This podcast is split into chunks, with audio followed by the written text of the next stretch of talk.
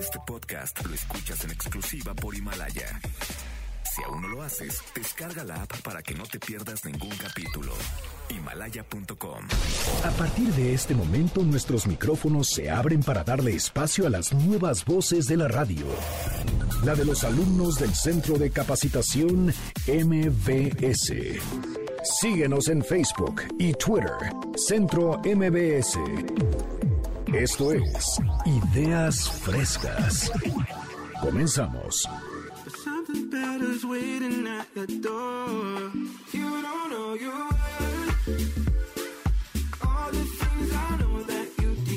Sábado 9 de mayo de 2020. Qué gusto y qué alegría poderte saludar en esta primera hora de Ideas Frescas. Recuerda que ese es el programa de los alumnos del Centro de Capacitación MBS.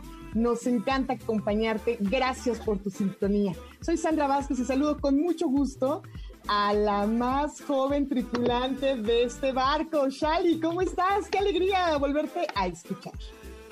Annyeonghaseyo, gracias Sandra por haberme hecho la invitación para poder participar nuevamente y pues muy feliz porque la verdad extrañaba mucho estar aquí en el programa. Oye, ¿de qué nos vas a hablar? Vamos a hacer una lluvia de ideas para saber qué se puede realizar durante esta cuarentena. Excelente, Shali Sánchez. Y por acá tenemos a Daniel Gutiérrez Betancourt.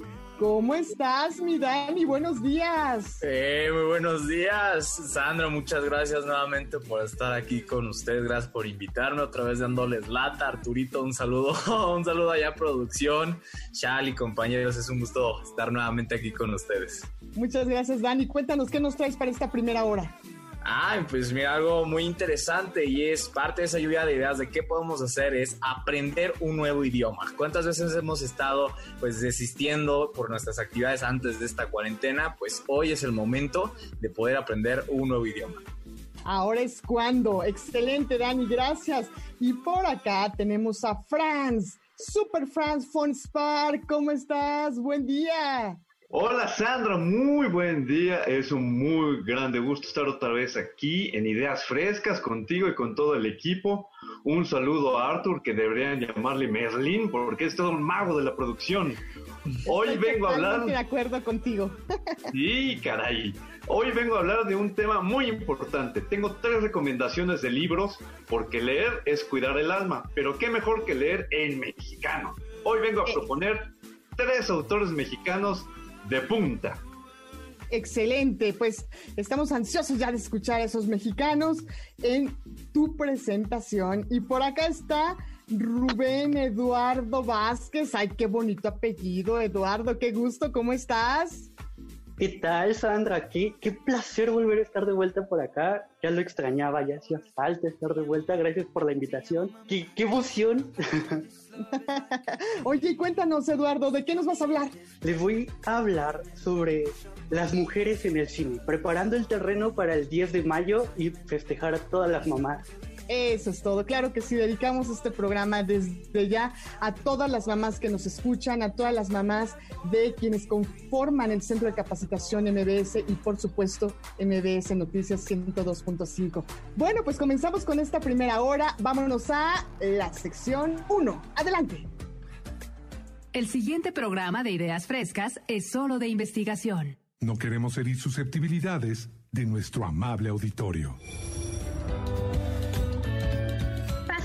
Pase Siempre es Buen momento. Para agradecer, y felicitar a todas nuestras mamás Quienes siempre han estado para ayudarnos. para cuidarnos. para hacernos felices.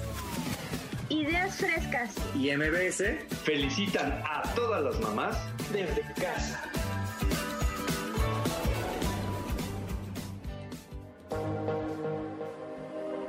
Why do I feel like I'm drowning? Y comenzamos con esta primera sección de ideas frescas que nos trae Shali Sánchez, una lluvia de posibilidades, una lluvia de ideas para disfrutar nuestra casita en esta cuarentena. Shali, adelante. Hola Sandra, y pues sí, tienes razón, vamos a hacer esta pequeña lluvia de ideas para esta cuarentena que más que cuarentena ya...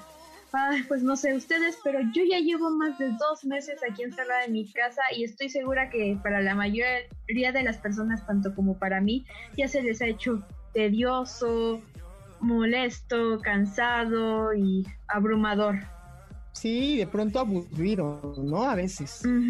Entonces, esta pequeña lluvia de ideas que traigo nos va a ayudar para volver a conectarnos posiblemente entre familia o si no, poder llegar a conocernos más de lo que nosotros creíamos. Por ejemplo, Sandra. Adelante, adelante. Va, va. Por ejemplo, Sandra, mañana que es 10 de mayo, podemos pasar un rato con nuestra mamá o simplemente tratar de ayudarla en varias tareas domésticas que nos ha pedido ella y no hemos hecho. Además de que la ayudamos, podemos aprender distintas cosas. Por ejemplo, barrer. Muchos dicen, sé barrer, pero a la mera hora nos damos cuenta que no es así. Entonces, puedes ir desarrollando hasta las actividades más básicas del hogar. Y con tu mamá la puedes tener tranquila, la puedes apoyar e incluso, ¿por qué no volver a conectarse entre, nos, entre tú y ella? Hacer un día de mascarillas, de relajación, darse un masaje, platicar de ciertos gustos, tratar de volverse a conectar. Yo creo que sería muy buena idea. ¿Ustedes qué piensan? Ay, a mí me encanta, tienes toda la razón. Y además, ¿sabes qué? que nos enseñen. Por ejemplo, tú ponías esto de barrer y es cierto, ¿eh? No sabemos barrer. La mamá es quien te dice, a ver, eh, rocíale agua para que el polvo no se vuele. O, por ejemplo, cómo hacer un arroz perfecto, cómo cocinar con la sazón de las mamás, que es deliciosa. Hay que aprovechar este tiempo para que nos cuenten sus secretos, para platicar, pues de tantas anécdotas que seguramente nos pueden compartir. Exacto, poder disfrutar y en algún futuro, como decía Sandra, si vamos a preparar algún platillo, poder transmitirle ese amor que nuestra madre nos transmitió al aprenderlo, al prepararlo para nosotros. Claro, y que muchas veces esas recetas van pasando de generación en generación y probablemente al rato sus nietos sean quienes estén recordándola por esas recetas maravillosas. Exacto. Sería muy buena idea y aparte celebramos a nuestra mamá, ¿sí o no? Así es. Perfecto, Shali. Bueno, pues esa es la primera recomendación. ¿Cuál sería la segunda? La segunda sería tratar de aprender algún idioma. Si bien no es obligatorio, hay mucha gente que tiene ganas de aprender un idioma nuevo, ya sea porque le llama la atención, porque le gusta la cultura, etcétera. Pero por varias circunstancias, ya sea el trabajo o la escuela, no se ha podido aprender. No es obligatorio que todos aprendan, como han estado diciendo, por ejemplo, algunos artistas o varias noticias. De es obligatorio que hayas leído un libro, por ejemplo, o hayas aprendido tres idiomas. Tampoco es obligatorio. Si es de tu gusto y te nace, aprende, disfrútalo. No es necesario que aprendas a hablarlo al 100% porque sabemos que un idioma cuesta trabajo. Si a nosotros el mismo español nos cuesta, un idioma extranjero mucho más. Entonces, con que sepas las bases, un saludo, una despedida y de ahí tengas oportunidad para ir desarrollándolo, yo creo que estaría perfecto. Estoy contigo y además ya las tecnologías de la información y la comunicación nos permiten hacerlo en línea, así que no hay pretexto, hay cualquier cantidad de tutoriales en internet que podemos buscar y que podemos practicar en casita el idioma. Perfecto tip. ¿Cuál sería el tercero, Shali? El tercero, tratar de conocer películas de culto. Puede ser películas en español, en inglés, japonés, francés, en el idioma que quieras, pero siempre y cuando sean de culto. No digo que no disfrutes una película de acción como Batman y Superman, sino que disfrutes también de películas que te eh, dejen algo. Pueden ser películas muy fuertes, porque debo decir que hay películas muy fuertes que son de culto, pero puede ser también películas muy tranquilas, que te dejen un buen sabor de boca, ¿no? Un, una forma de aprender y cultivarte para que en alguna plática es que no, no sabes qué tema hablar, puedes sacar el tema de la película y qué tiene que ver, por ejemplo, con el mundo de hoy día. Estaría perfectísimo eso. Claro, o sea, con cine de culto te refieres a las clásicas y me imagino también a la, al cine de arte, ¿no? Ese que a veces Exacto pesadito entrarle porque no es la película taquillera que el mundo espera, que tienes que echarle un poquito de paciencia a la contemplación y por supuesto a la interpretación. Me gusta, ¿eh? Me gusta la idea, Shali. Hay que ver cine de arte, hay que enterarnos de otras maneras de ver el mundo a través de esto, la mirada de un cineasta. Voy a dar un pequeño eh, punto de vista. Me tocó a mí ver antes de terminar eh, la preparatoria, una película de culto llamada La Última Tentación de Cristo. Es muy pesada la película, muy pesada, pero ves desde otro punto de vista y desde, tengo entendido, desde otro punto de vista de otra religión, todo lo que vivió Jesucristo. Entonces yo recomiendo la película, pero si son muy sensibles, recomiendo no verla, porque sí te deja así como que Uf, ¿qué acabo de ver? Bueno, yo creo que, hay, que el arte nos permite eso, ¿no? Derribar fronteras, abrir nuestro, nuestro, nuestro criterio y hay que verla así, ¿no? Con, la, con los brazos abiertos de poder entrarle a otra cultura a través del cine, porque eso se trata. El cine nos retrata sociedades y contextos a través de imágenes audiovisuales, ¿no? Pero muy bien, Shali. Bueno, ¿y qué otro tip nos trae Shali ya como para ir cerrando esta intervención tuya? El último tip es leer un libro. ¿Cuántas veces nos han recomendado un libro o queremos leer un libro y no tenemos tiempo por lo mismo de trabajo, escuela, hijos, se nos hace pesado o ya estamos cansados?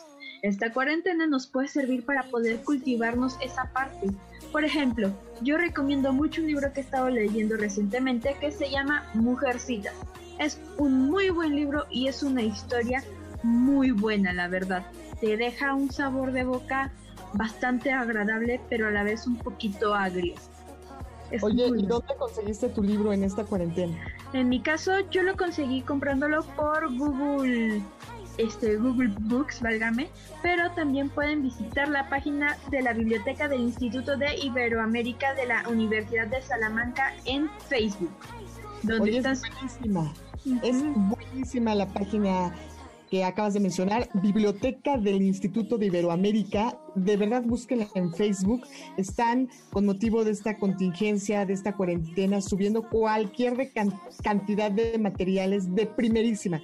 Yo de verdad estoy fascinada, Shali, con todo lo que he encontrado, lo que han posteado, películas, libros y mucho más. Muy bien, Shali, pues me encantan tus recomendaciones. Muchas gracias.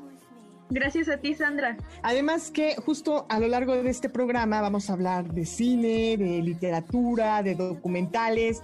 Muy buena esta introducción que nos haces hoy a Ideas Frescas. Muchísimas gracias, Shali Sánchez. ¿Cómo te encontramos en, en internet, a través de las redes sociodigitales y con qué te despides? Bueno, pues me pueden encontrar en Facebook con Shali Sánchez, X -L -E Y o por mi correo shali.sánchez.gmail.com. Mi canal es My Dream is My Life y me pueden encontrar por ahí y me despido con esto, Sandra. Muchas gracias por haberme invitado nuevamente y espero en algún futuro poder volver a regresar a Ideas Frescas. Muchas gracias. Gracias por esta información para que toda la gente que nos escuche se quede en casa. Ese es el mensaje que hoy traemos para ti en esta mañana de sábado previo a 10 de mayo. Gracias a todas las mamás que nos escuchan. Recuerda nuestro hashtag MBS Contigo en Casa. Entra al Facebook Ideas Frescas 102.5, a nuestro Instagram Ideas Frescas MBS. Déjanos saber de ti, cuéntanos cómo te la estás pasando, si te están sirviendo pues todos los tips que te estamos dando en este programa. Puedes también tuitear a arroba centro MBS con el hashtag MBS Contigo en Casa. Esto es Ideas Frescas. Vamos a una pausa muy breve. Enseguida regresamos con más de lo que los alumnos del Centro de Capacitación han preparado para ti esta mañana. No te vayas.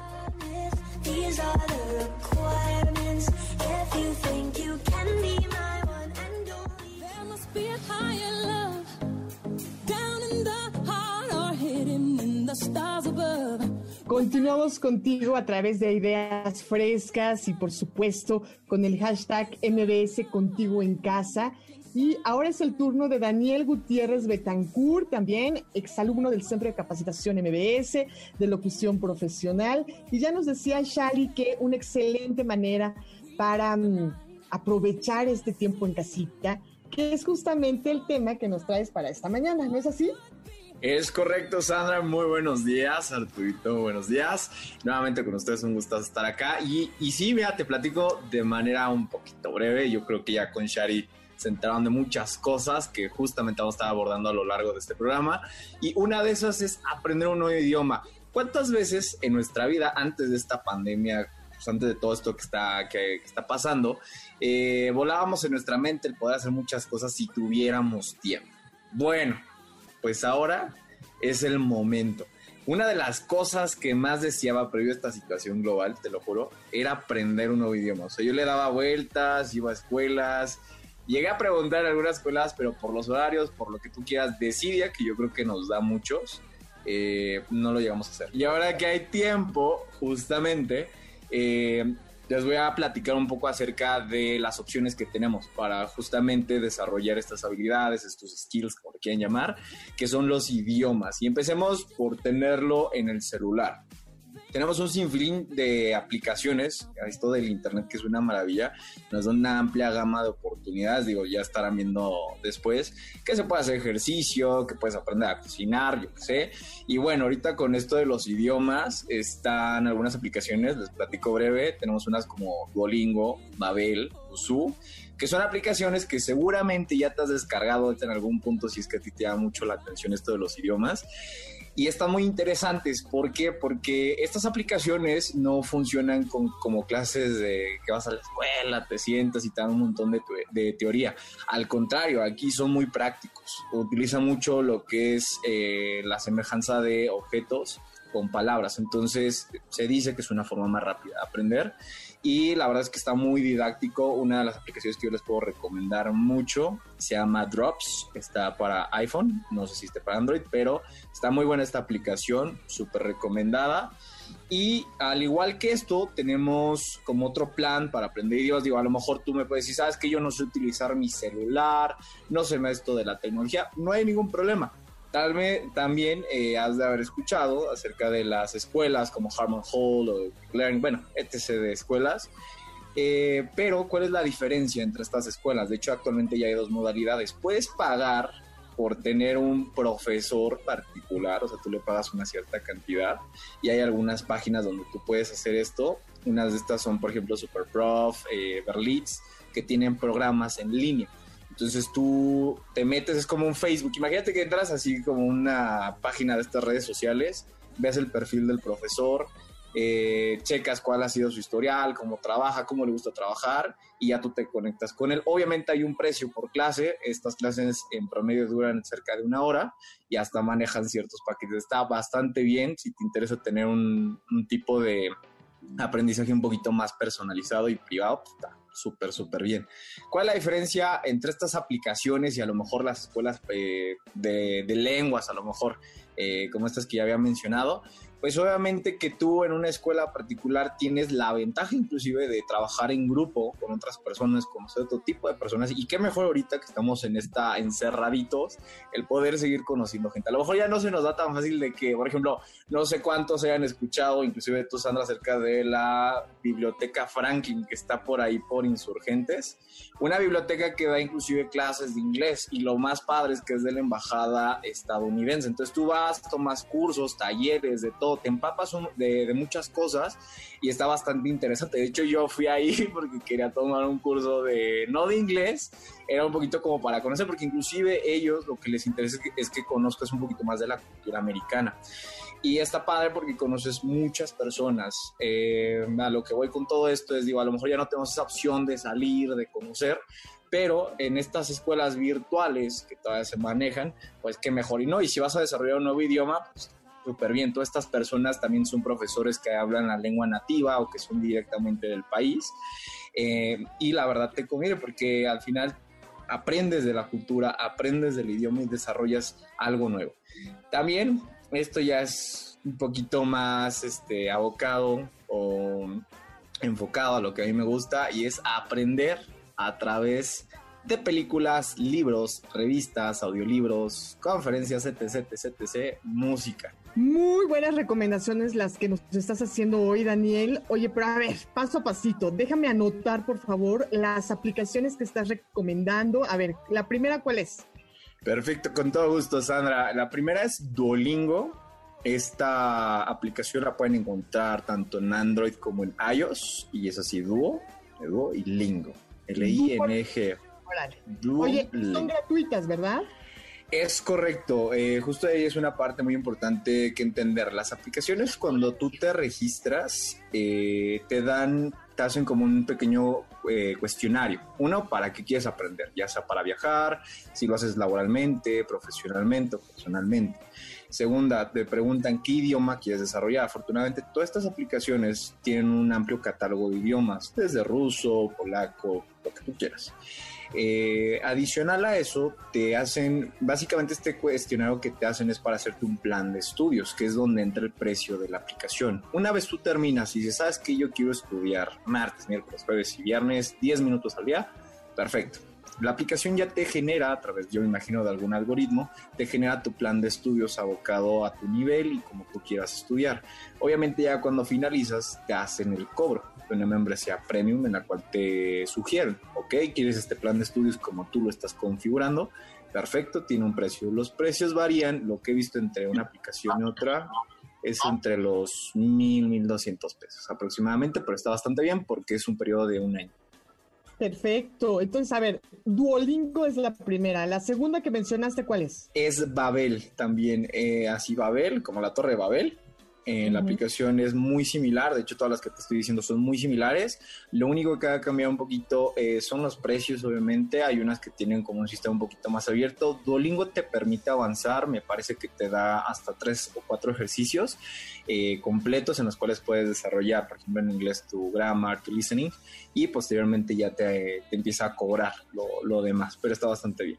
Eh, la siguiente es Busu. Esa no tuve mucho el gusto de operarla. Esa desde el principio ya te piden que te registres. Te puedes registrar con Facebook, Twitter o alguna red social, lo cual está bastante bien. Y en mi opinión, Busu, se los dejo también, es B-U-S-S-U. Busu. También es para, para estudiar idiomas. Y el último, y digo, a mi parecer se me hizo uno de los mejores, de momento digo, sí tiene un costo, pero la verdad va, vale bastante la pena, tiene un estilo bastante minimalista, se llama Drops. Drops al menos yo no, no desconozco si está en Android, pero en iOS sí está. Y esta aplicación está bastante bien, utiliza un método muy sencillo, que igual es asimilar figuras con palabras y te lleva muy bien de la mano. Hasta donde yo también pude observar, el plan de estudios que tiene está muy bien estructurado y tiene un promedio, o sea, te dan aquí como una garantía de que lo aprendas, me parece que en unos 30 días ya tengas al menos lo básico para que tú lo puedas empezar a hablar. Para que te vayas de viaje ahora que pasemos de esta. Oye, ¿cómo se escribe esta última que mencionaste, Daniel? Drops es D de dedo, R de ratón, O de Oscar, P de Pedro y S de Sol. Excelente, pues ahí están las recomendaciones del buen Daniel Gutiérrez de Betancourt, Duolingo, Babel, Busú y Drops para que no tengamos ninguna excusa de aprender un nuevo idioma, porque además si estamos todo el día ahí con el celular en la mano, oye, por favor, que de algo sirva, provechoso para nosotros. Así es. Dani, ¿con qué te despides? ¿Cuáles son tus redes sociales? ¿Cómo te encontramos en la internet? Perfecto, para toda esa gente hermosa de YouTube, Internet y todos lados. Mis redes sociales me pueden encontrar en Facebook como Daniel Gutiérrez Betancourt. Me pueden encontrar en Instagram como Daniel.betancourt al final, todo en minúsculas. Y pues nada más. Que se queden en casa, ¿no? Ah, por supuesto, señores. Yo creo que eso ya es implícito, pero por favor, quédense en casa, ayúdenos a pasar esto lo más rápido posible. Recuerden que si salen, vamos a quedar más tiempo encerrados.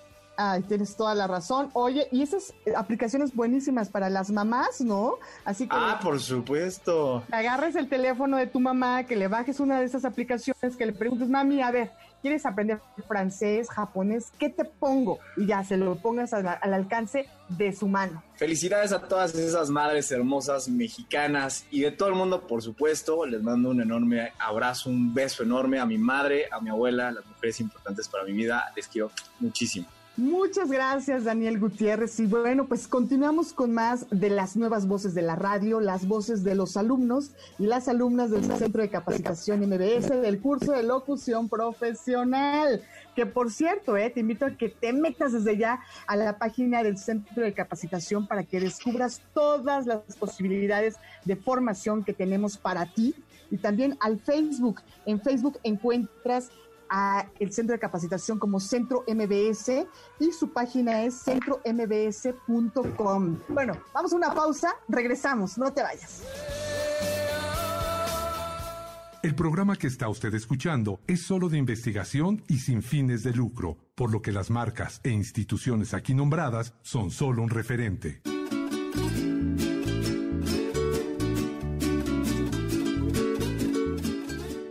Saludos a Mario Ontiveros allá en Mariano Escobedo 532. Gracias Mario por tu apoyo en la transmisión de este programa. Y bueno, pues ahora nos vamos a conocer sobre literatura, dice Franz von Spar en mexicano. ¿Cómo estás Franz? Bienvenido, buenos días. Hola Sandra, ¿cómo estás? Muy buenos días. Yo estoy encantado. Un gran saludo a todos los radioescuchas que nos escuchan desde la madrugada que estamos. Hoy te vengo a traer no unos libros, unos librazos de recomendación. Fíjate que a quién no le gusta leer un buen libro, ¿no? Y no solo cualquier libro, porque es obvio que Cervantes y Shakespeare son grandes autores. Pero Sandra, lo mexicano también es bueno y buenísimo. Y por eso hoy orgullosamente traigo tres recomendaciones de grandes autores mexicanos, no solo para cultivar el espíritu y el alma, sino para pasar un muy buen rato esta cuarentena. Oye, pues ya quiero escuchar esos autores porque estoy contigo. O sea, tenemos talento en literatura de exportación. Así que cuéntanos, suéltate, mi Franz. Uf, te vas a arrepentir. Mira, ¿qué te diría? Más bien, primero te pregunto, ¿qué tipo de lectura te gusta o qué género te gusta? De todo, pero la poesía me gusta mucho. Y ahorita estoy muy metida en lecturas académicas, la verdad, también de mexicanos, pero que hacen investigación. Ay, bueno, ya, ya, ya te me estás rayando a un nivel muy intelectual, Sandra. ¿Qué te parecería si te dijera que hay un libro de un autor mexicano que tiene de todos los temas, angustiantes, tenebrosos, alegres, imaginativos? Vaya, de lo que se te ocurra, lo tiene este libro. Ah, no, pues lo quiero, claro que sí. Uf, pues estamos en muy buenas noticias porque lo hay y lo existe. Se llama El Confabulario de Juan José Arreola. Guau, permíteme, me pongo de pie, me quito el sombrero, platícanos sobre este librazazo. es que además el cuate para mí, Sandra, se me hace sui generis. Creo que no hay figura como él, al menos en la historia de nuestro país reciente. Fíjate que este autor, nacido en Zapopan, Jalisco, tiene esta... Bueno, hay que recordar que él estudió actuación, teatro, en Francia, con una beca.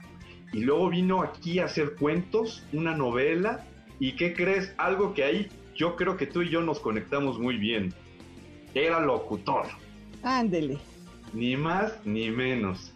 Y fíjate que este libro del confabulario tiene esa gracia. Habla de todo, tiene todos los temas. Si me obligas a delimitarlo a un género, pues sí, tendría que decir que es cuento corto o minificción. Sin embargo, fíjate que en el prólogo del 30 aniversario, Borges escribió que si tenía que definir a Juan José Arreola en una palabra, era libertad. ¿Cómo lo es? Es una lectura que el sentido principal es que te hace sentir libre. Qué maravilla. Maravilloso, ¿no? O sea, yo creo que eso, libertad y generosidad. Generosidad al compartir esa libertad, al traducirla en palabras y compartirla a sus lectores, Franz. Qué bonito. Qué bonito, ¿no, Sandra? Yo estoy fascinado y podría hablar horas y horas del confabulario. He de destacar que el cuento más famoso que tiene es el guardagujas, que es un oficio que en esos talleres tenía que dirigir el flujo del ferrocarril, es el que movía las direccionales.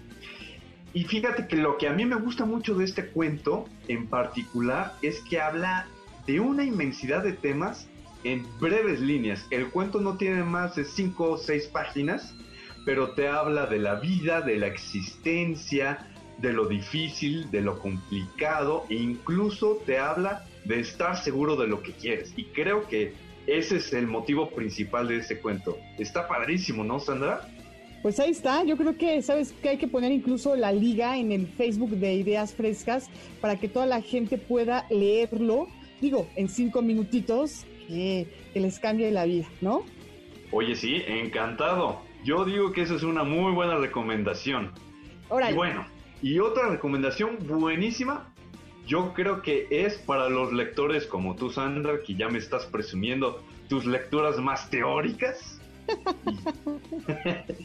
es el primer ensayo de Enrique Krause, que se llama Los caudillos culturales de la Revolución Mexicana.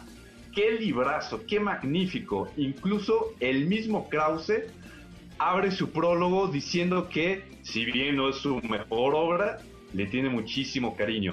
Se trata de la biografía intelectual de dos mexicanos políticos que cambiaron eh, la cara de la política mexicana. Es Manuel Gómez Morín y Vicente Lombardo Toledano.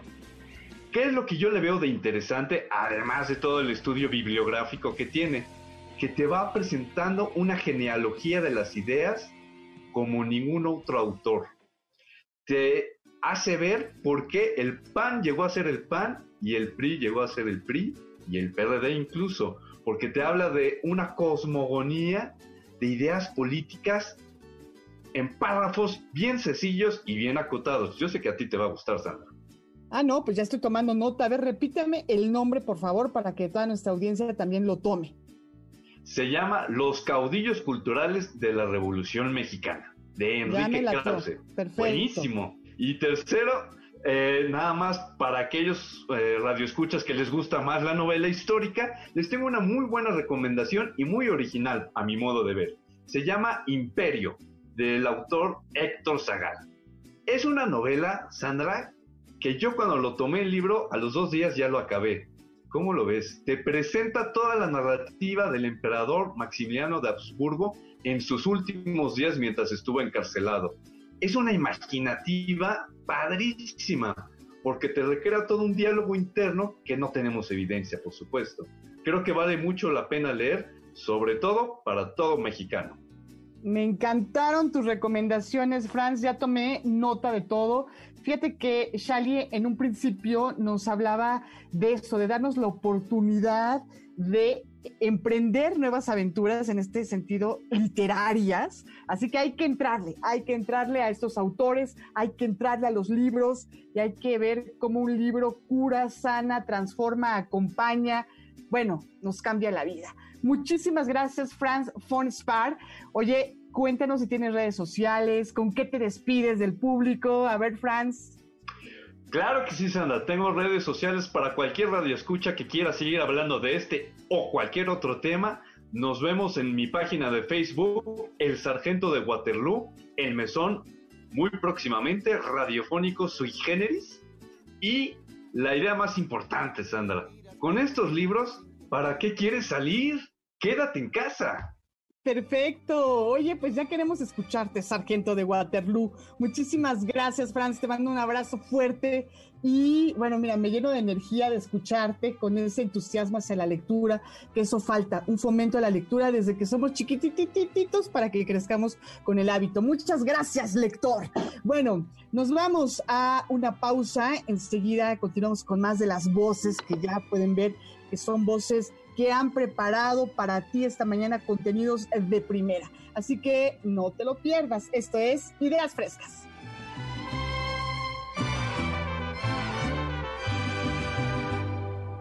En este día hermoso, yo quiero saludarla, decirle con el alma, felicidad mamá Continuamos en Ideas Frescas hoy sábado 9 de mayo de 2020, celebrando a las mamás, agradeciéndoles nuestra existencia. Gracias. Sin ustedes nada de esto sería posible. Gracias mamás hermosas que nos están escuchando. Gracias por sintonizar el 102.5 de FM. Soy Sandra Vázquez y saludo con mucho gusto a Eduardo Vázquez con el tema Mujeres en el cine, arte que no te puedes perder. ¿Cómo estás Eduardo? Buenos días, qué gusto. ¿Qué tal, Sandra? Qué gusto estar de vuelta por acá y poderles transmitir un poquito de, esto que nos encanta, que es el séptimo arte. Les quería platicar sobre las mujeres en el cine y un poco de la historia que tienen en, este séptimo arte. El, cine tiene aproximadamente 130 años de existencia, pero poco hemos reconocido a las mujeres en este ámbito. El cine ha, ha evolucionado enormemente, ya sea en tecnología, ya sea en narrativa o incluso en los efectos especiales con los que, con los que usa, pero ha sido una industria dominada por hombres. Entonces, en este, en este tema del Día de las Madres, quería yo hablar y hacerles justicia a, a, todas estas mujeres, instituciones de personas que le dieron forma al cine como lo conocemos hoy en día. Y una de esas mujeres de las que voy a hablar es, es Alice Guy Blanchet. Fue una cineasta antes que el propio término existiera. Fue contemporánea de los hermanos Lumière y de Georges Méliès, los grandes padres de la cinematografía. Sin embargo, ella fue la primera en hacer una película con una historia narrativa. Se llamó El Hada de las Coles, la pueden buscar en la red, está en todos lados. Salió en 1896, el mismo año que George Méliès extraña una partida de cartas, pero este era un video que no tenía narrativa como tal, era un video eh, muy al estilo de la salida de los obreros de la fábrica o muy al estilo de la llegada del tren. Fue un acercamiento al séptimo arte un tanto accidentado, porque ella nunca pensó en hacer películas con un fin de entretenimiento. Ella trabajaba para una tienda de fotografía propiedad de Gaumont. Se le ocurrió crear pequeñas historias para vender el aparato. El éxito fue tal que antes de tener su primera historia ya había vendido 80 copias. Y Gaumont estaba encantado, la ascendió a productora principal ejecutiva. Sin embargo, esta junta de consejo quiso sacarla de la productora. Al final reconocieron su esfuerzo y la dejaron completamente a cargo, aunque el daño ya estaba hecho. Algunos redujeron sus méritos a la secretaria o posible un monte de Gaumont, y los créditos de sus filmes se fueron a los directores de, fotografía. Fue hasta hace poco que se reconoció su importancia. Para reconocer el trabajo que, que hizo esta mujer fue que no solamente creó cine como tal, ella creó la industria que permitía hacer cine, ella capacitaba a los nuevos talentos. En su haber cuenta con un registro de más de 600 películas y podemos encontrar en la red muy fácilmente películas como La Barricada, El Nacimiento, Vida y Muerte de Cristo y El Hada de las Coles. Con toda esta trayectoria yo creo, y no sé si estarás de acuerdo conmigo, Sandra, que podemos considerar a Alice Guy Blanchet como la madre del cine como lo conocemos. Claro que sí, hay que visibilizar el trabajo de las mujeres en las industrias culturales, en la vida misma donde siempre hemos tenido presencia, pero pues por este sistema patriarcal desafortunadamente hemos sido invisibles, ¿no? Se les ha dado se les han dado los créditos, las porras, los triunfos solo a los hombres, pero bueno, pues me da mucho gusto que traigas a colación a esta cineasta con decías la película La col de las flores para buscarla, ¿nos repites ese dato, Eduardo? Es El Hada de las Coles. Perfecto. Y dices que es muy accesible en, YouTube, ¿la encontramos? Por supuesto que sí. Además, quería hablar de la madre del cine de, de México. Su nombre fue María Derba. Influenciada por el cine italiano, fue que se motivó a crear una historia. E, ella cantaba, bailaba, actuaba y hizo una productora después de la Revolución Mexicana. Su productora se llamó Azteca Films se realizaron cinco largometrajes y hizo la primera dirección de una película mexicana, La Tigresa. Eso la convierte en la primera directora mexicana de la historia. Por eso yo creo que es la madre del cine en México. Mira. Lamentablemente en ese momento México no tenía una industria de distribución de cine, por lo que su productora quebró pero fue parte importantísima del desarrollo de la era del cine de oro mexicano. Fue parte de películas como Dos tipos de cuidado, Flor Silvestre, Ustedes los ricos. y fue parte fundamental en la producción de Santa, la, la primera película sonora en México. ¡Qué chulada! Este es, un, este es un tema que da para mucho. Me encantaría hablar de muchísimas directoras. Tuve la posibilidad de trabajar para una de extra y, y fue hermoso. Fue Natalia Beristain en la película de los adioses. Tenemos muchísimo talento. Son, son personas que merecen estos reflectores, personas que tienen la capacidad de contar historias, de genuinas historias y ponerte en los zapatos de otras personas, contar su realidad, contar su perspectiva de la vida, lo cual me parece valioso. Y no porque ellas existan significa que les van a quitar espacio o no sé por qué no se le da el espacio que merece. Bueno, hay todo un, digamos, estructuras que no lo permiten, pero mira, como este tipo de resistencias, como hablar de ellas en la radio nacional, pues me parece que van colocándolas en su justo espacio, tiempo. Muchas gracias, Eduardo. Oye, y ahorita recordaba que Natalie Portman llegó a la pasada entrega de los premios Oscar con un vestido que justo en, las costuras, digamos, en el diseño, llevaba el nombre de las directoras que no fueron tomadas en cuenta, pues precisamente por esta cúpula que toma las decisiones allá, ¿no? Sí, ese, ese video fue muy sonado y a mí me gustaría también resaltar el trabajo de directoras mexicanas como Alice, eh, no, perdón, Elisa Miller, que fue la primera directora mexicana en ganar un premio internacional tan importante como la Palma de Oro eh, del Festival Internacional de Cannes por su cortometraje Ver Llover.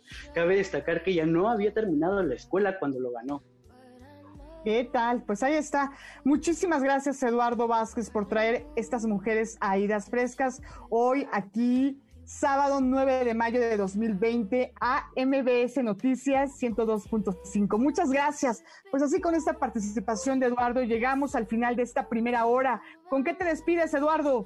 Me despido con mis redes sociales. Si quieren hablar más de cine, pueden seguirme a Lalo Calavera en cualquier red y me pueden seguir en un proyecto personal sobre producción audiovisual independiente, arroba Keyclubs con K e Y, Keyclubs Films. Oye, ¿qué le dices al público para despedir esta primera hora? Quédense en casa viendo películas. Filmin Latino tiene opciones gratuitas en este, en este momento, muy buenas. Todas estas películas sobre Minerva y las directoras mexicanas se encuentran allí.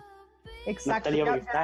Ya, justo habíamos dicho eh, esta referencia a Filming Latino en otro programa y vale la pena recordarlo. Pues muchas gracias a este equipo de la primera hora de Ideas Frescas. Vamos a hacer una pausa, regresamos con más. Estamos transmitiendo desde casa. Recuerda nuestro hashtag para todas las redes sociales, MBS, contigo en casa. No te vayas, volvemos.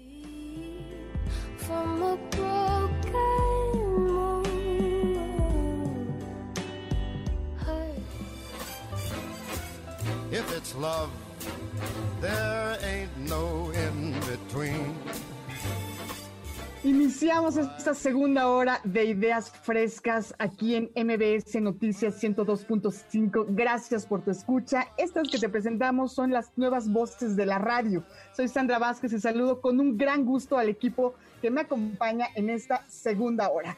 Ana Luz Ludwig, ¿cómo estás? Buenos días. ¿Qué nos traes para hoy? Buenos días, Sandra. Pues estoy muy bien. ¿Tú cómo estás? Muy bien, muy contenta de escucharte. Gracias. Gracias a ti, Sandra. Mira, el día de hoy estoy muy feliz porque les traigo un tema que en lo personal me encanta, que es el tema de las cuatro leyes del espejo. Y vamos a descubrir qué son estas leyes y cómo utilizarlas para nuestra propia evolución personal. Me gusta, me gusta, porque estos días en los cuales hemos estado en casa, pues ¿sabes qué? Nos hemos permitido un crecimiento espiritual, una mirada hacia nuestro interior. Y qué mejor que este tema, las cuatro leyes del espejo, para seguir ahondando, profundizando en este autoconocimiento. Muchas gracias y bienvenida, Ana Luz. Por acá tenemos a la bellísima Laura Friné. ¿Cómo estás, Friné? ¡Qué gusto! Igualmente, muchísimas gracias por la invitación. Ideas frescas, algo diferente. Y yo les voy a platicar de documentales que podemos encontrar en Netflix. Ya creo que ya nos acabamos las películas y las series, pero hay muchísimos documentales que valen la pena ver y yo se los voy a recomendar esta, esta mañana. Ah, perfecto. Pues voy a preparar ya aquí mi pluma, mi papel, porque yo quiero ver todos esos documentales, porque como bien dices, ya me eché hasta la de mariposa de barrio. Muchas gracias, Priné, por estar aquí. Bienvenida. Y de este lado tenemos a Ilse Lorena Trejo. ¿Cómo estás, Lore? Qué gusto, ¿eh? Qué alegría volverme a encontrar contigo en este espacio. Hola Sandra, buenos días. Qué gusto estar aquí. Qué padre tener este espacio en MBS para consentir a todos nuestros radioescuchas. Yo voy a hablar un poquito de las ocurrencias que ha tenido la gente en esta cuarentena.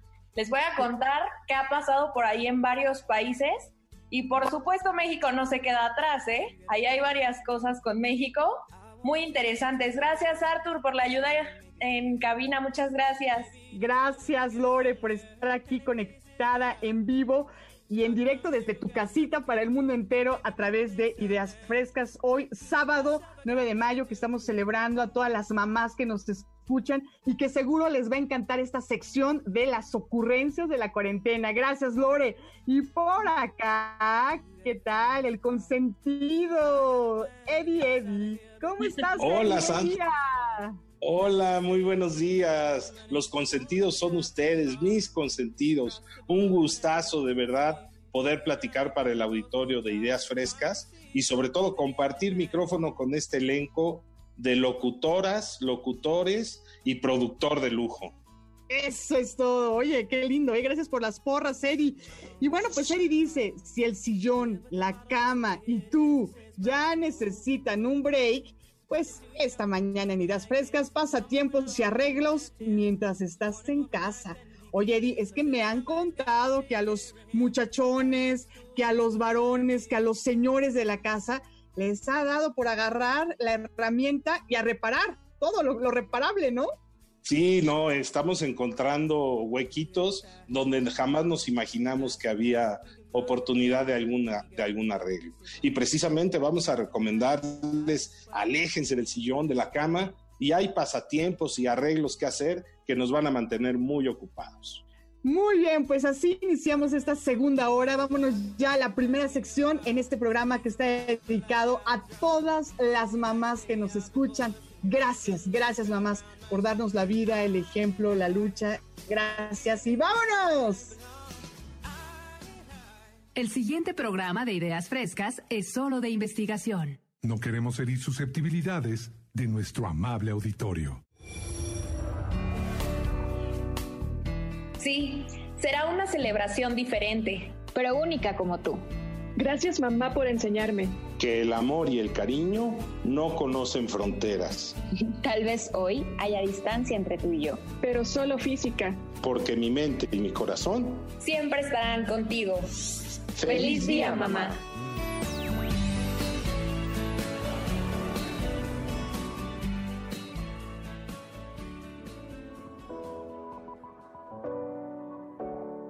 Ana Luz Ludwig, las cuatro leyes del espejo, ¿a qué se refieren? ¿Qué es lo que tenemos que tener en mente cuando escuchamos pues este concepto? Hola Sandra, sí, mira, la realidad de nuestra vida es el espejo que refleja nuestro corazón. Y bueno, esta frase la estoy sacando del libro de la ley del espejo de Yoshinori Noguchi. Él hizo un libro que es sensible, emotivo y cuenta una historia que independientemente de que sea corta, son 101 páginas, nos habla esta historia del perdón, del amor, de la emoción, de el no enjuiciar a la gente, del comprender, del aprender a sanar tu interior. Y yo creo que en este momento de cuarentena es cuando más necesitamos aprender de estas leyes. Y bueno, el mundo exterior actúa como un espejo para nosotros. ¿Vale? Si cambiamos nuestro interior, vamos a cambiar nuestro exterior. Y las cuatro leyes espirituales nos van a hablar de esto. La primera ley del espejo nos dice, todo lo que me molesta, irrita, enoja o quiera cambiar del otro está dentro de mí. ¿Han escuchado mucho esa frase que dice, ¿por qué me choca pero me checa? sí, es muy típico, ¿no? Esta ley en lo particular a mí me gusta mucho por su simpleza. Ya que ya vas estudiando un poco más de, esta ley, incluso hasta te ríes, ¿no? Porque identificas al otro y, te das cuenta de, oye, ¿por qué me está enojando que esta persona sea tan desordenada, ¿no? Y esto lo, llevo a, a, colación por todas las mamás que ahorita están en cuarentena y ven el cuarto de sus hijos y se ponen histéricas, ¿no? Prácticamente. ¿Por qué les está afectando tanto el desorden? ¿No será acaso que ellas son exageradamente ordenadas? ¿Que el mínimo detalle o imperfección lo censuran? O quizás, sí, sí, ups, o quizás les molesta tanto porque en su vida realmente no están siendo ordenadas en otro tema.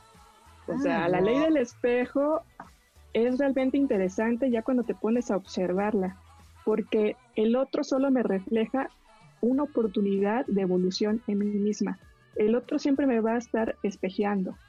Y esta ley, la voy a volver a repetir para que les quede un poco clara, es todo lo que me molesta, irrita, enoja o quiera cambiar del otro está dentro de mí.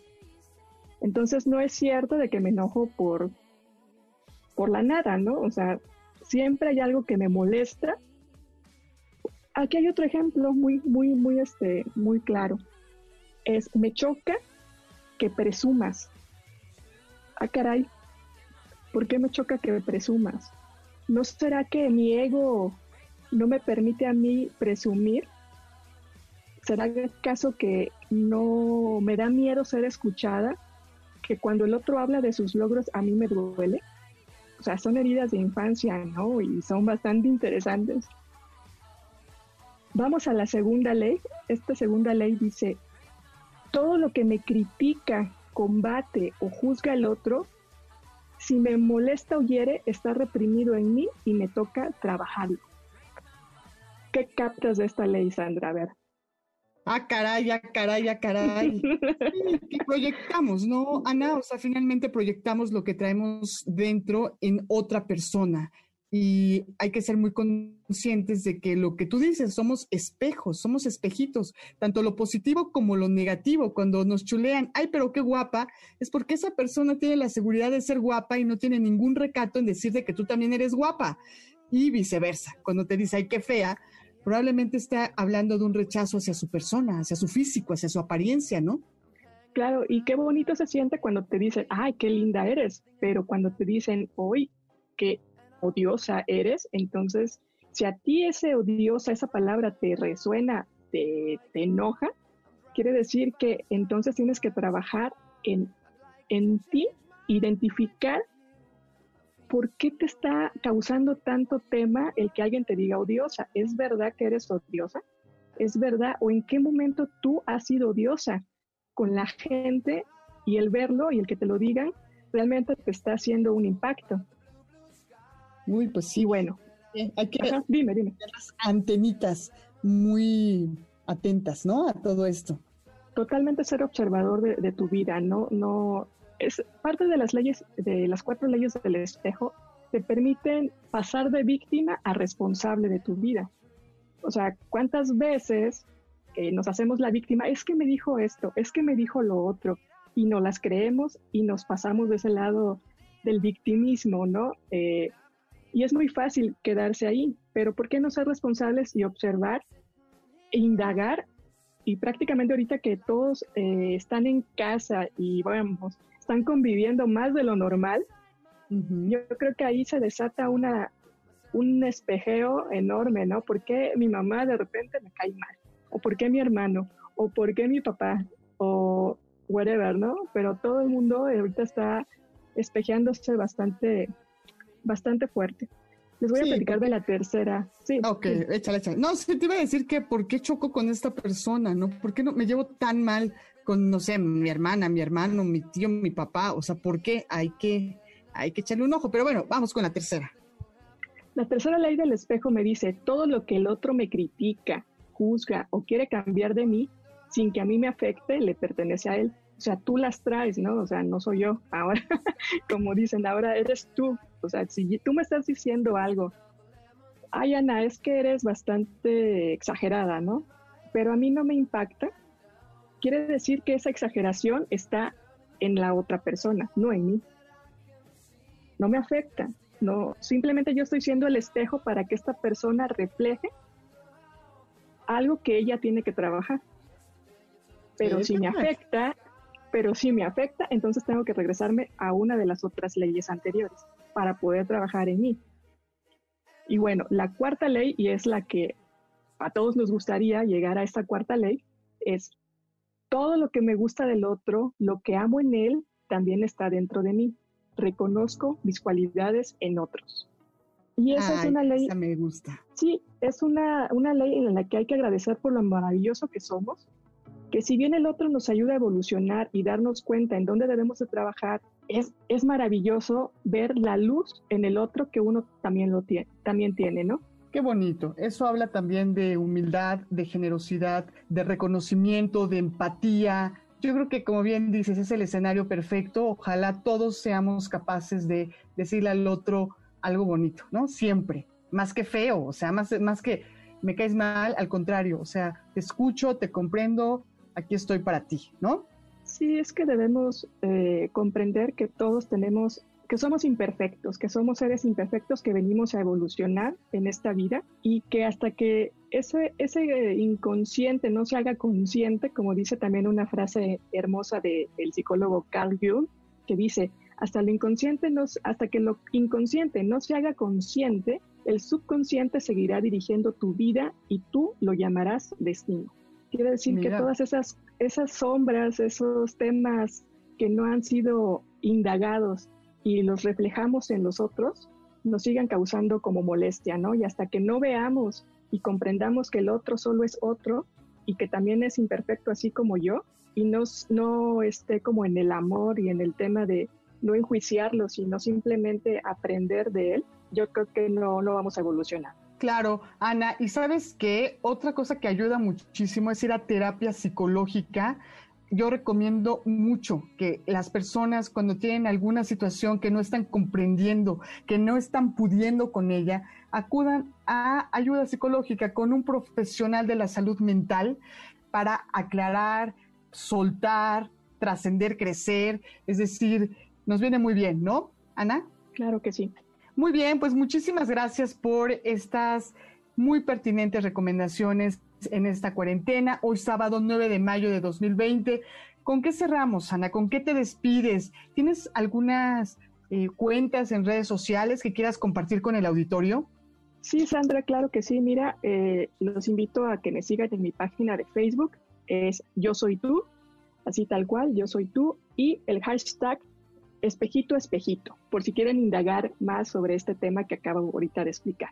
Muchísimas gracias, Sandra. Muchas gracias a ti, Ana, por esta colaboración hoy en Ideas Frescas y queremos invitarte a ti que nos escuchas a que permanezcas en sintonía de esta frecuencia. Recuerda postear en nuestro Facebook Ideas Frescas 102.5 en Instagram, visítanos Ideas Frescas MBS o mándanos un tweet que estamos encantadas, encantados de leerte a arroba centro MBS. Usa el hashtag MBS contigo en casa. Vamos a una pausa, continuamos.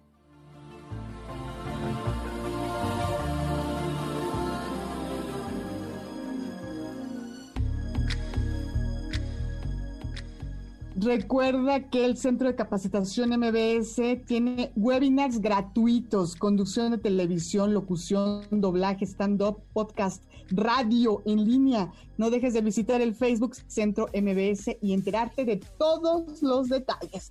Y bueno, saludo con un gran gusto a Laura Friné, quien nos trae recomendaciones para ver documentales en línea a través de streaming, a través de Netflix. Oye, que estamos ya, de verdad, Friné, ávidos de, ver nuevas cosas. ¿Cómo estás? Bienvenida. Muy bien, y bueno, como les comenté al inicio del programa, este es, les voy a recomendar documentales que honestamente cuando la aplicación o cuando la plataforma Netflix tú la abres, normalmente te salen como los 10 más vistos. Entonces como que me di a la tarea de buscar algunos que ya tienen algún tiempo en la plataforma o que son incluso este, originales de Netflix. Y vamos a empezar con el primero que se llama ¿Quién es John Bennett?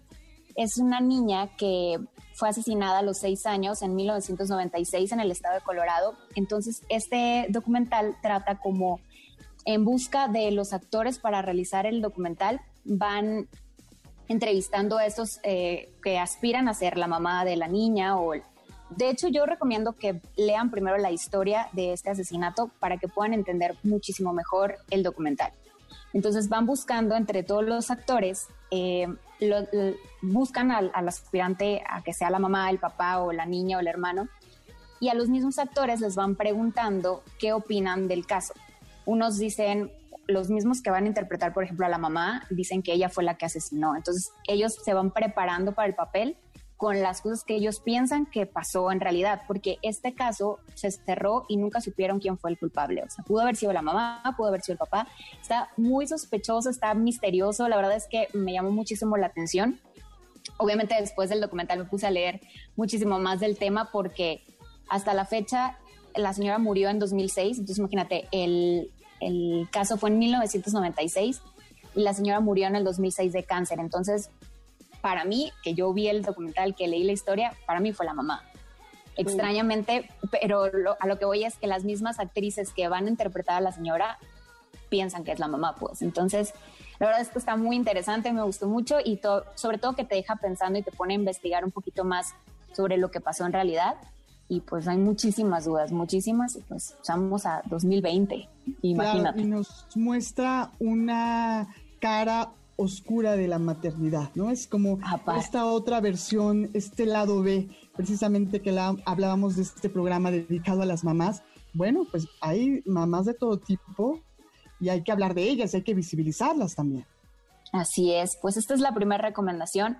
La segunda se llama Hasta los dientes, es un documental del 2018 que la verdad es que creo que es un documental que deberían de ver todos los mexicanos. Eh, habla también aquí también se muestra esta parte de las, de las mamás y de los padres de cómo llevan la vida de sus hijos. Este fue un caso que se dio en el 2010 donde asesinaron a dos jóvenes en una universidad y que fueron confundidos por sicarios. La verdad es que es un documental muy bien dirigido, me gustó mucho, te pone chinita desde el minuto dos donde ves hablando a los papás y también es una de las recomendaciones que les tengo y lo pueden encontrar también en Netflix. Está un poquito más largo, dura casi dos horas, pero está súper fácil y pues en español hasta los dientes lo pueden encontrar.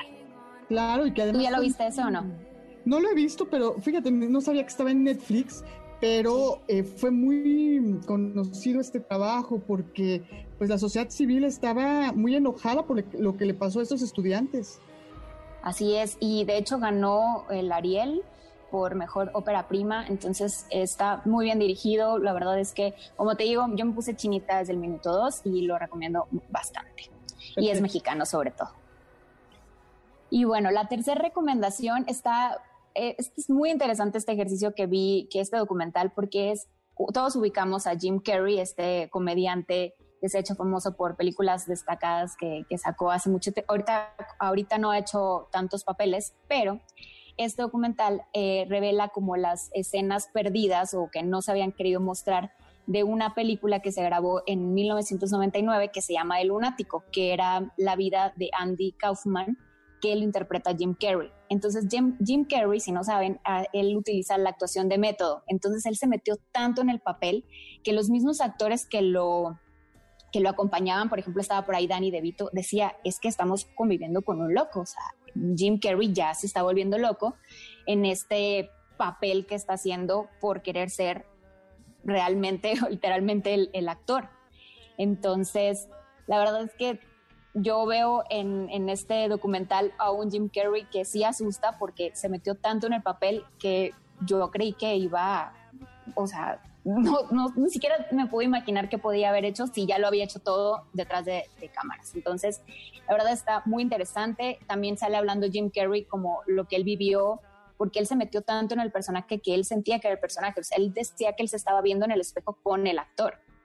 Entonces, la verdad me, me, gustó mucho este, este documental. También lo pueden encontrar como Jim and Andy o Jimmy Andy en español. Hay que ver la película, ¿no? También, la película del lunático digo que es más difícil de conseguir esa, pero igual hay que buscarla porque, como dices tú, es mejor ver primero para, para como introducirte al documental.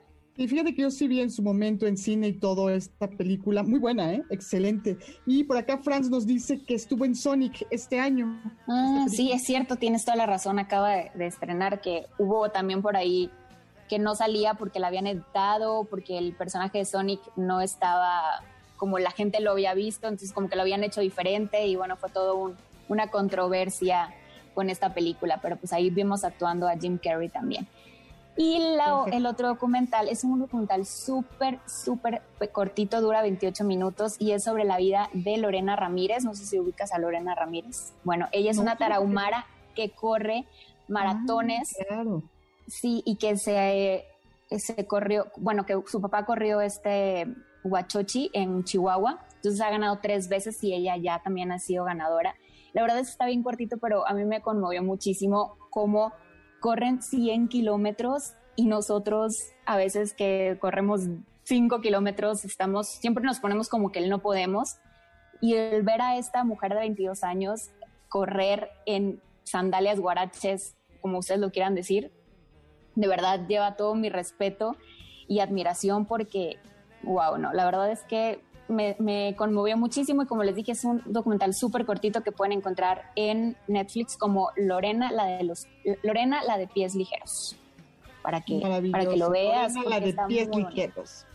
Así es. Y ya por último les tengo otro que es sobre una activista transexual que muere en un la encuentran en un río en Nueva York y todos pensaban que había sido suicidio la verdad es que la policía dijo cerramos el caso esto es un suicidio y en realidad una de las amigas más cercanas reabre el caso y empieza este documental con todas las entrevistas de amigos cercanos donde ellos juran que ella no se suicidó, que esto es un crimen.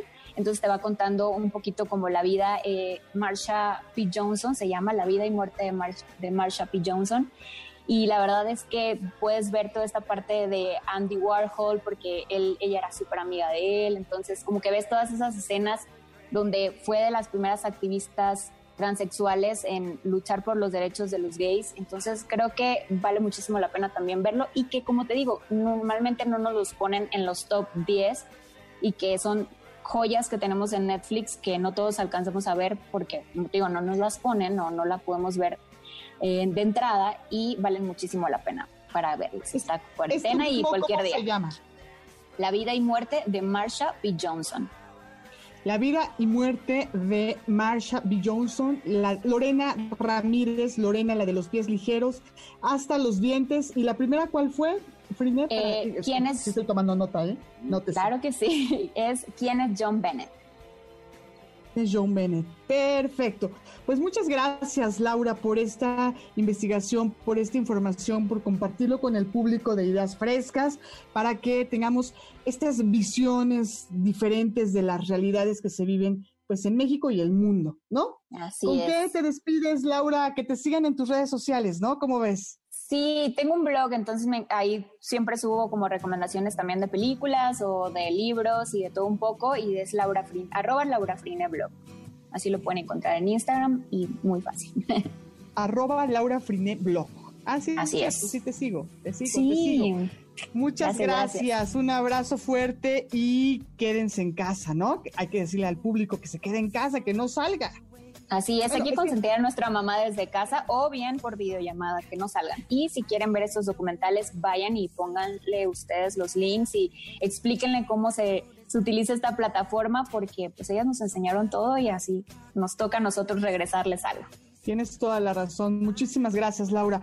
Bueno, pues con esto nos vamos a nuestra siguiente sección. Estás escuchando a las nuevas voces de la radio, las de los alumnos y las alumnas del Centro de Capacitación MBS. Todas estas voces que hoy nos acompañan son del curso de locución profesional. Alumnos y exalumnos que de verdad les agradecemos por traer esta información desde su casa para ti y para el mundo entero. Vamos a una pausa. Esto es Ideas Frescas.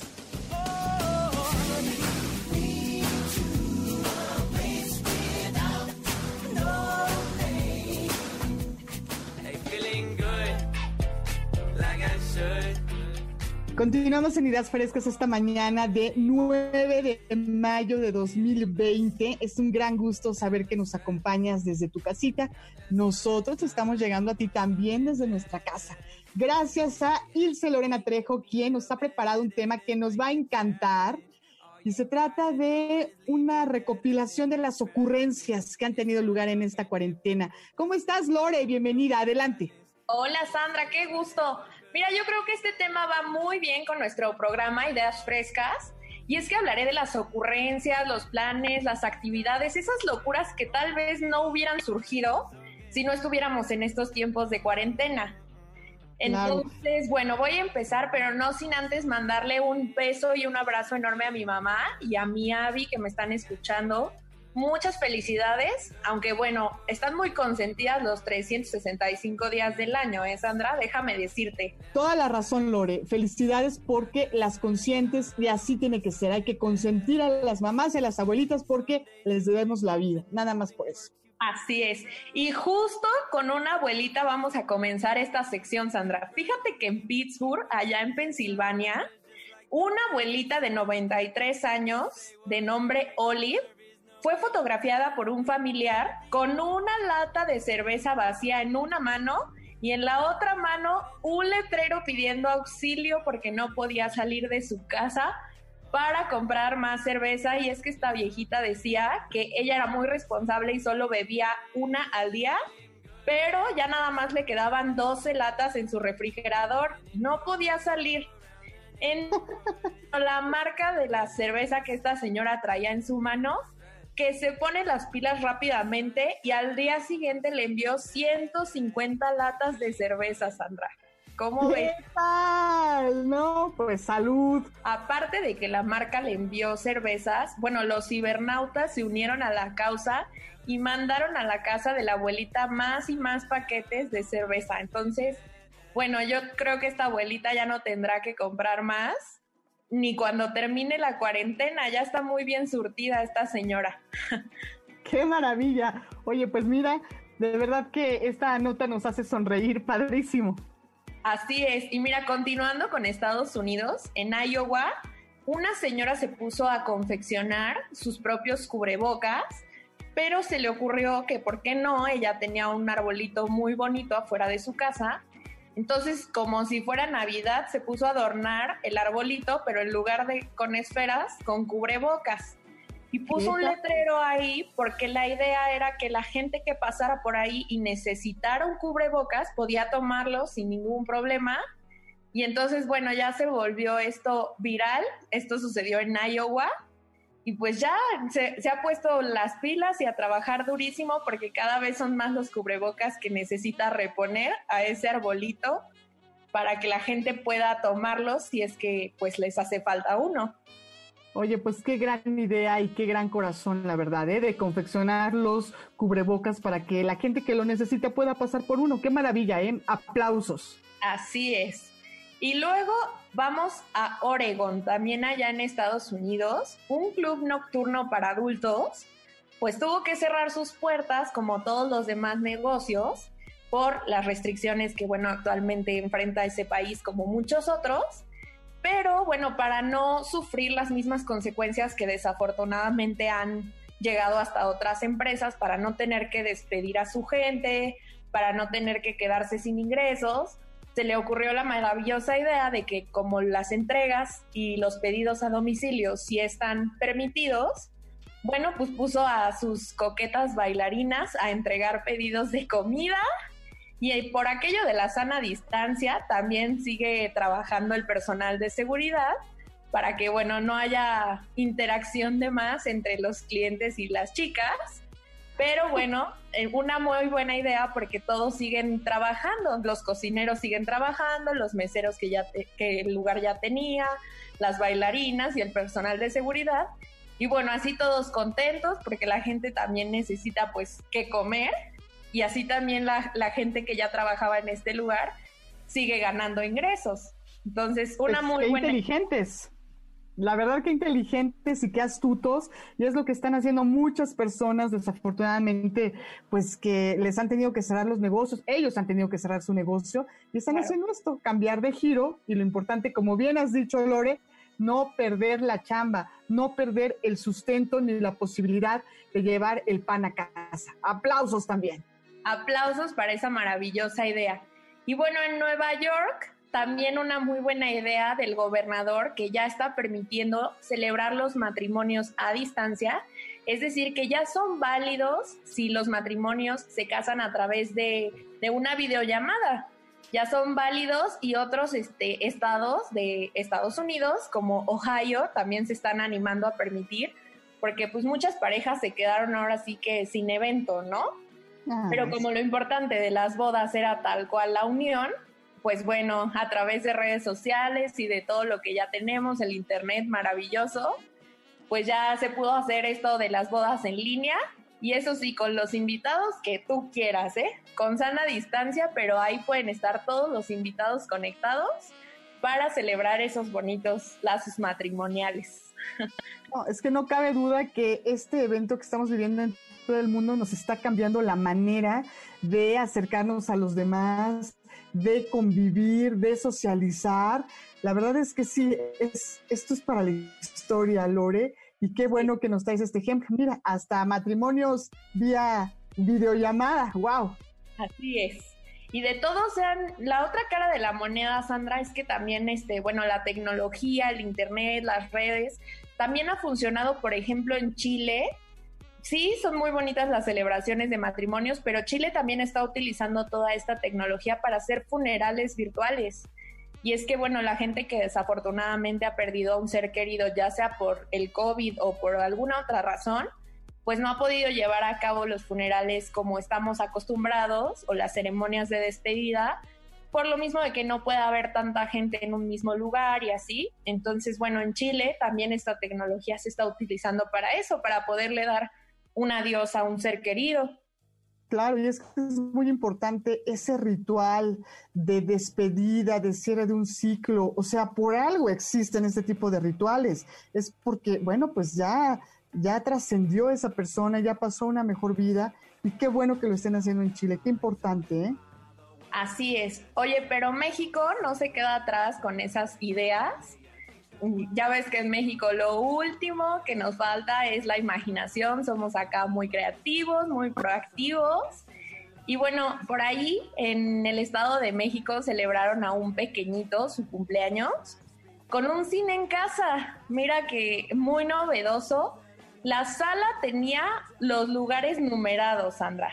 Comprar ¿Qué tal? La sala tenía los lugares numerados, no faltaron los dulces, las golosinas, las palomitas y todo para hacer un cine en casa.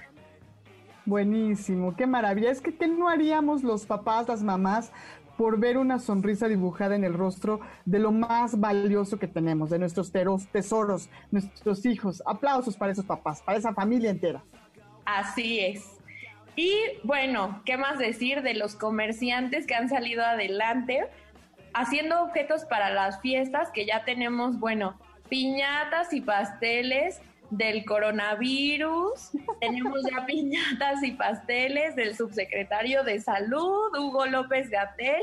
El ingenio del mexicano va más allá de la distancia, de las fronteras y de cualquier cosa que podamos decir, Sandra. Es cierto, es cierto. Qué bárbaro. Aplausos también para todas esas personas creativas que nos hacen reír, para algún meme o con estas ocurrencias, como bien mencionas, Lore. Sí, ya me tocó ver la piñata del doctor Gatel. Qué bárbaro. Buenísimas ocurrencias. Piñata y pastel de Susana Distancia.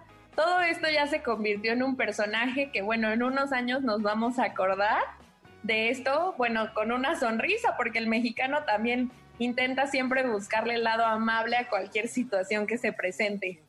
Claro que sí, Lore, perfecto. ¿Tienes alguna otra ocurrencia o ya, ya con esto vamos cerrando? Pues mira, estaría padre que aplicáramos aquí una que surgió en Bolivia, que el Ministerio de Cultura y Turismo eh, de Bolivia, junto con una cadena muy importante de cine, se fusionó para poner megapantallas afuera de condominios importantes, lo que aquí vendrían siendo como unidades habitacionales, para que la gente se asome por las ventanas y desde ahí pueda ver unas películas. ¡Guau! Una iniciativa padrísima que si nos llegara a México estaría muy bien, nos beneficiaría a muchos. Oye, la verdad sí, ¿eh? qué buena idea. Oye, te digo que nada más necesitamos un pretexto para echar a volar la imaginación y ser tan creativos como todas las ocurrencias que nos has contado esta mañana. Muchas gracias, Lorena Trejo. Gracias por esta colaboración, de verdad que muy oportuna para el día de hoy. ¿Con qué nos despedimos, Lore? ¿Algunas redes sociales? ¿Un último mensaje? Cuéntanos. Les dejo mis redes sociales. Me encuentran en Facebook como Lore Trejo, en Instagram como Lore-T de Tito R de ratón, en Twitter al revés, TR-Lore. Y pues nada, mucho ánimo, mucha buena vibra. Recuerden que hoy es un día menos. Ya estamos más para allá que para acá. Sí, ya estamos más, más para allá que para acá, bien lo dices. Vámonos a una pausa. Gracias, Lore, un abrazo fuerte. Te recuerdo que estamos transmitiendo desde casa para ti en este sábado 9 de mayo de 2020 felicitando con muchísimo cariño a todas las mamás que nos están escuchando. Gracias a todas las mamás que forman parte de la familia de MBS Noticias 102.5 y del Centro de Capacitación MBS. Vamos a una pausa, no te vayas, quédate en casa. Hashtag MBS, contigo en casa.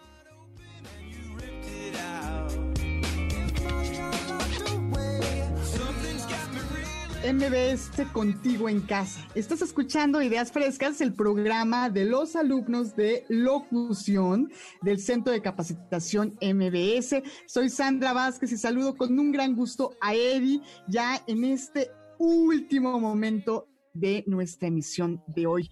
Eddie, ¿cómo estás? ¿Qué nos traes para hoy? Muy bien, Sandra, qué gusto de saludarte. Vamos a platicar de pasatiempos y arreglos. Y si te parece bien, pues nos arrancamos. Adelante, mi querido Eddie. Pues fíjate que ahora que llevamos ya tanto tiempo guardados en casa, comienzan a pasarnos cosas raras. Al menos en mi caso y en algún otro que conozco, quizá por el hartazgo, empezamos a tener lo que yo llamaría alucinaciones cotidianas. No tienen nada que ver con hongos alucinógenos ni sustancias prohibidas. Simple y llanamente el día a día nos hace comenzar a odiar algunas cosas que normalmente ni notamos ni nos importan, como luego pasa con algunas parejas o en el matrimonio, ¿no? Mi caso, por ejemplo. Últimamente, Sandra, he notado que traigo bronca con el sillón, con la cama, con la pijama, con la televisión. Ya me estoy agarrando con las cosas de la casa, ¿no? De plano. De plano, sí, ya, ya, ya estoy harto de ellos y ellos están hartos de o el caso del primo de un amigo del socio del vecino de mi compañero de viaje en el metro, que recientemente le confesó que está comenzando a tener discusiones acaloradas con la Alexa y con el Siri. Imagínate estos aparatitos que traen un programa y funcionan como asistentes virtuales, te ponen tu música, te dan recordatorios y demás. Pues resulta ser que a este cuate no le oyen bien y ya empezó a tener broncas con la Alexa, ya el otro día la corrió y demás, ¿no? Pero bueno, yo, yo vuelvo a mi tema. Vuelvo a mi tema con el sillón y con la cama. ¡Qué maravilla! Ya te, decía, estamos hartos, yo de ellos y ellos de mí. Los veo y digo, no, ya no, ya no quiero estar con ellos. Hay que reconocerlos. Llegó el momento del break. Tenemos que darnos un espacio, tenemos que alejarnos del sillón. ¿Y por qué tenemos que hacerlo ya más en serio? Pues porque propician el aburrimiento, la improductividad, el miedo a la crisis que estamos viviendo, la angustia por el virus y sobre todo la pérdida de un tiempo precioso que no esperábamos y que esta desafortunada circunstancia pues nos está regalando y nos está poniendo en las manos para que la aprovechemos. Yo creo que no debemos de desperdiciar este tiempo que tenemos para nosotros mismos y para nuestras, nuestras familias. Esta es una de acuerdo, ¿eh? Claro, totalmente. Es una magnífica oportunidad para estar con nuestras cosas, con nuestros anhelos, nuestros recuerdos, disfrutar de nuestro hogar, evaluar nuestros sentimientos, acercarnos a nuestros familiares, son nuestras gentes más queridas y sobre todo nuestros planes futuros. Tenemos que pensar en que vamos a volver a la normalidad. Deberíamos de hacer un esfuerzo por aprovechar estas horas de las que nos cansamos, nos aburrimos y tanto repelamos, pero la verdad es que pueden tener provecho, pueden ser trascendentes y pueden ser muy entretenidas. Es una decisión personal, depende de cada quien. Así es, Sandra, que tenemos presentes dos acompañantes inesperados con los que estamos conviviendo, sí o, o sí. El aburrimiento y la oportunidad del tiempo libre. Obviamente al primero hay que y alejarlo de nuestros días en casa. Y al otro, que es el tiempo libre, a ese sí hay que aprovecharlo al máximo. Entonces, si me permites, comienzo por compartirles pues algunas ideas de pasatiempos. En cuanto a los pasatiempos, Sandra, pues empezamos por los clásicos. Los juegos de mesa y los rompecabezas a la antigüita son siempre una buena opción. Ahora los podemos pedir en línea y nos llegan a domicilio. Y tienen la ventaja de que nos ayudan a convivir mejor con la gente que queremos, que es con la gente con la que vivimos. Otra opción son las experiencias que hay ahora en línea o paseos virtuales. Ya, ya se dieron cuenta de la cantidad de seminarios, pláticas, cursos semiformales o muy formales que hay en esta cuarentena. De verdad vale la pena echarle una buscada en la red. Hay de todos los temas, si te gusta la cocina, la mecánica, la decoración, la coctelería. Ya nos platicaban en la hora anterior que podemos hasta aprender un idioma. Oigan, y échenle un ojo también a los tours y los conciertos virtuales. Son una nueva opción que antes era muy poco frecuente y los hay para todos los gustos y todas las edades. De hecho, puedes visitar los mejores museos del mundo de manera virtual o escuchar y ver algún performance, un concierto de grandes músicos y artistas. Muchos están poniendo sus interpretaciones desde casa en la red. Esto hay que aprovecharlo. Oye, Eddie, y yo hasta circo he visto en línea. Las funciones del circo que son hechas precisamente para el público que está del otro lado de la pantalla de la computadora. Maravilloso. Qué, maravilla, Sandra. Fíjate lo que me encontré el otro día. Una compañía de cruceros tiene un barco parado ahí en las costas europeas y te transmite los amaneceres y los atardeceres para que te estés conectando a su página y estés cerca de esta empresa y la tengas presente para tus próximas vacaciones. Qué maravilla. Eh, lo virtual está sensacional, pero también podemos tener experiencias en vivo y a todo color en casa. ¿Hay alguna comida en especial que te gustaría hacer? Pues anímate, ahora es cuánto. Si nunca te ha salido la paella, pues quizá es el momento, ¿no? O tú que nunca has cocinado en tu vida, no tú, Sandra, eh, hablo de quien nos escucha, tú que nunca has cocinado en tu vida y crees que podrías hacerlo, pues es ahora o nunca hay que sacar esos recetarios y hay tutoriales muy buenos en video en la red, en YouTube, para cocinar lo que quieras. Nada más hay que darse el tiempo, ¿no? Sí, hay que darse el tiempo, conseguir ingredientes y demás. Oye, ¿y qué me dices de las manualidades, la pintura, artes gráficas en general? Hay gente que le gusta el corte y la confección, el tejido, el cultivo de flores y plantas. O por ejemplo, ¿cuándo vas a desempolvar ese instrumento musical que algún día comenzaste a tocar? Pues ahora es cuando. Hay que retomar ese hobby que se quedó trunco. Y bueno, de libros, revistas y otras publicaciones, pues es el momento de aprovecharlos, nos los podemos devorar. Una opción que está también muy atractiva, y bueno, yo la he vivido, hay que estudiar con los hijos. Y si no tienen hijos, yo les recomiendo que traten de acercarse a los nietos o con los vecinos, sobrinos.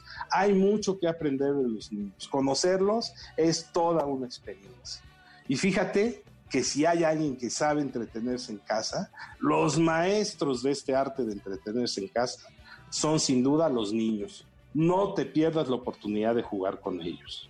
Es cierto y que nos están dando una lección, Eddie porque de verdad su creatividad, su entusiasmo no merma a pesar de las condiciones de las cuales nos quejamos los adultos casi que a cada ratito y los niños, mira, felices, ¿no? encantados de la vida. Claro que hacen preguntas, pero hay que saber responder adecuadamente y seguir el ejemplo de valentía que han tenido en esta crisis. Mis respetos para ella. Los adultos tenemos mucho que aprenderles, ¿no? Y bueno, ya platicamos de pasatiempos, ahora vamos a platicar un poquito de los arreglos en casa que me decías al principio del programa. Siempre hay cosas que arreglar, siempre. Y si no, échenle un ojito al mecanismo de sus cortinas o de sus persianas. De entrada, una buena lavadita a las cortinas podría ser un muy buen primer paso. El otro día eh, revisé las lámparas, las chapas, los apagadores deben de limpiarse y arreglarse de vez en vez. Ya había unos mosquitos ahí del año 76 que pues hubo que sacar de una lámpara que nunca tocábamos, ¿no? y no hay en tu casa alguna puerta o bisagra que rechina o que no cierra bien, pues ahora es cuando es el momento de aceitarla, de arreglarla, de ponerle el tornillito que le falta. Pero sobre todo, tenemos una magnífica oportunidad en cuanto a los arreglos de ordenar nuestras cosas. Ah, y para esto hay una frase maravillosa. Es un principio, un lugar para cada cosa y cada cosa en su lugar. O sea, yo supongo que a estas alturas ya acomodamos roperos, cajones y demás. Y si no, pues es el momento. ¿Cuánta ropa y zapatos tenemos que no nos quedan o no nos sirven o no nos gustan? Hay que acomodarla, darle a a cada cosa su lugar y pues lo demás a desecharlo, hay que prepararse para ya sacarlo. La alacena de la cocina, los botiquines del baño, el librero, el juguetero de los niños, los archiveros de nuestros documentos de trabajo, el trinchador con platos y cubiertos viejos y demás closets y cajones, mismo tratamiento. O a lo mejor hay gente que nos escucha que todavía tiene los álbumes físicos, los anuarios, las cajas con fotos impresas, los recuerdos, los souvenirs. Llegó el momento de hacer nuestro baúl de los recuerdos. Es momento también de ordenar nuestros archivos digitales, las fotos, los videos, la música. Las tenemos en la tablet, en la computadora, en la memoria, en el USB. Podemos ordenar todo y almacenarlo en la nube. Ahora hay muchas opciones. Y muy importante, tus contactos y tus agendas. Esas deben de estar súper depuradas. Bueno, pues hay muchas cosas que hacer. Pero yo creo, a ver, dime, dime. No, no, que qué maravilla, que tienes razón. Nada más de escucharte ya, ya estoy aquí también anotando todos mis quehaceres. Fíjate, Sandra, que yo creo que lo más útil y provechoso que podemos hacer con todo este tiempo es ordenar y mejorar nuestra vida. ¿Por qué no pensar en mejorar la relación con las personas que son tan importantes para mí? Ahorita hay tiempo para fortalecer esas relaciones. ¿Cuántas llamadas pendientes o mensajes de texto que no nos hemos atrevido a mandar podemos sacar ahora? Hay tiempo para localizar a esos amigos, ex colegas o familiares que dejamos de ver y que tienen un lugar bien importante en nuestras vidas. ¿Hace cuánto que no le escribimos de puño y letra una carta a alguien que es importante para nosotros? ¿Sabes el impacto que eso tiene? Hay muchas cosas que tenemos que recordar y agradecer. Lo más importante, hay que aprovechar para mejorar nuestra vida, para mejorar nuestra persona. Descubre nuevas profesiones, nuevas actividades para ti, algún hobby, alguna afición, eh, ayuda a la gente. Ahora hay muchas gentes que necesitan ayuda. O por qué no, ponte a escribir ese artículo o el cuento o el libro que alguna vez te imaginaste. En fin, yo invito a todos a que aprovechen al máximo este tiempo libre y guarden su sana distancia con el sillón y con la cama. Aprovechate a ti mismo y que sea lo mejor para todos. Y recuerden, queda prohibido estacionarse en el sillón. Muchísimas gracias, Eddie, por estas excelentes y muy adecuadas y oportunas recomendaciones. Gracias de verdad.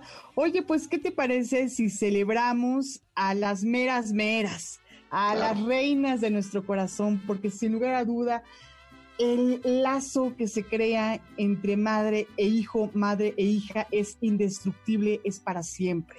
Gracias a quienes nos dieron la vida, nos enseñaron, como decía Frine hace un momento, a caminar, a correr, a andar en bicicleta. Las mamás, Eddie.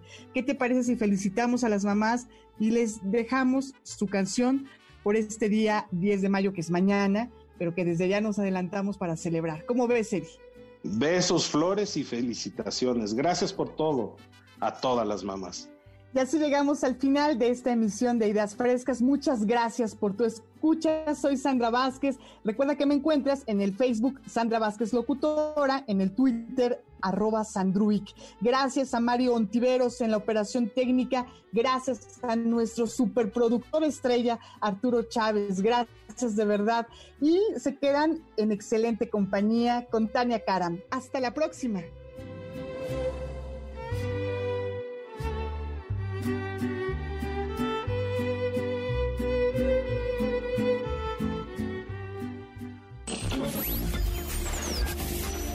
Sabemos que para muchos de nosotros ha sido difícil este aislamiento. Ten paciencia, quédate en casa. Que la angustia y el estrés no se apoderen de ti. Quédate en casa. Recuerda que es temporal. Quédate en casa. Mucho ánimo, todo va a estar bien. Quédate en casa. Ideas frescas y MBS contigo en casa.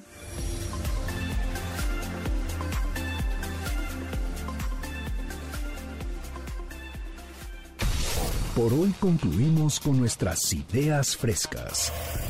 Los alumnos del Centro de Capacitación MBS los esperan con mucho más el próximo sábado en punto de las 7 de la mañana. MBS 102.5. Estamos contigo.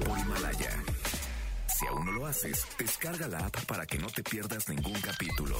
Himalaya.com